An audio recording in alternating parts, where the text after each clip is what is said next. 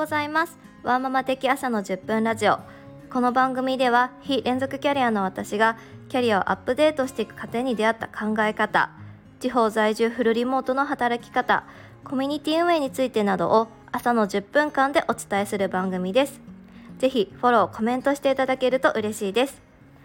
この番組は都内のベンチャー会社で勤務していてまもなく地方でフルリモートをして3年になる働くワーママの私がお送りします。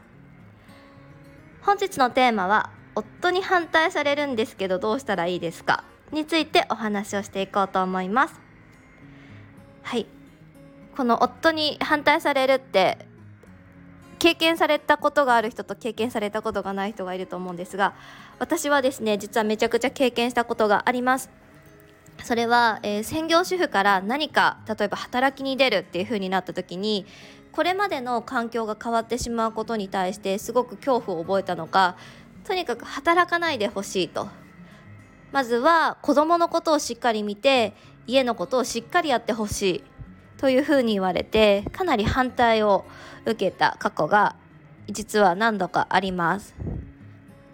そうした中で今こう働くに至ってるんですけれどもやっぱり私の場合はこの働くっていうところがテーマであったんですがおそらく何かを学ぶだったりとか、まあ、挑戦するだったりする時になんかこう一番身近な彼が応援してくれない反対するっていう風な例ってすごくあるんじゃないのかなという風に思っています。でそうした時になんかなんか近くにいるドリームキラーだよっていう風な考え方もあるかもしれないんですが私はその考え方ではちょっと違ってなんかせっかくこう共にこれからの人生を歩んでいきたいっていうふうに決めた人だからこそまずはすり合わせをしたいなっていうふうに思うことが自分の中で入ってきました。でえっとまあ、まずとにかく働くことをやめろとか、まあ、働かないでほしいとかっていう彼に対して私がどういうふうに持っていったかっていうととにかく大事なのは優先順位を決めることです。はい。なんか結局夫婦間で意見が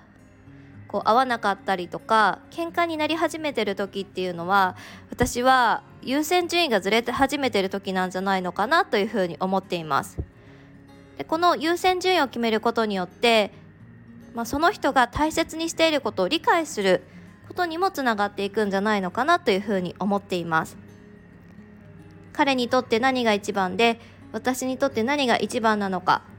そこを大事にする選択でお互いにできることだったり挑戦に対してお互いが応援できるようにするためにはどうすればいいかということを絶対に話し合うようにしました。私の場合は彼と話していく中でやっぱり彼の優先順位っていうのはとにかく子供子供にとにかくこう愛情を注げる時間が少なくなることへのこう何て言うんですか？子供に愛情が注げなくなっちゃうっていうところがやっぱり心配だったっていうことを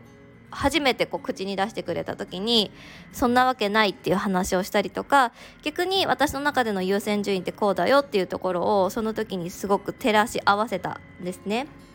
でそうするとじゃあお互いが思っているこの優先順位を満たしていくためにはどういうふうなことをすればいいか。っていうのをお互いが意識するようになってそうすると自然と彼の優先順位を私は満たしていくようなことをしていったし彼は彼で私の優先順位を満たしていくようなことをしてくれていたなというふうに思います。そうしたすり合わせがあったことによって働くことへすごく応援してくれるようになりましたし今月に1回程度東京に出張に行くこともあるんですがそうした時でも率先してじゃあ在宅ワークにするよとかじゃあちょっと有給にしようかなとかそんな風になってくれる彼になったなというふうに思ってます。はい。まず夫に反対されるとかそういった時に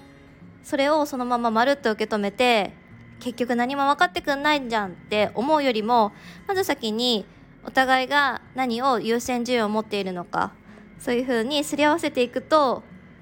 めちゃくちゃ楽になりました。はい、なのでもし何かこう旦那さんに反対されてるよっていうことがあれば是非取り入れてもらえるといいのかなというふうに思っております。では夫に反対されるというところでこれが私の乗り越えたパート1でした。はい。本日はこちらで以上です。ありがとうございました。Thank you.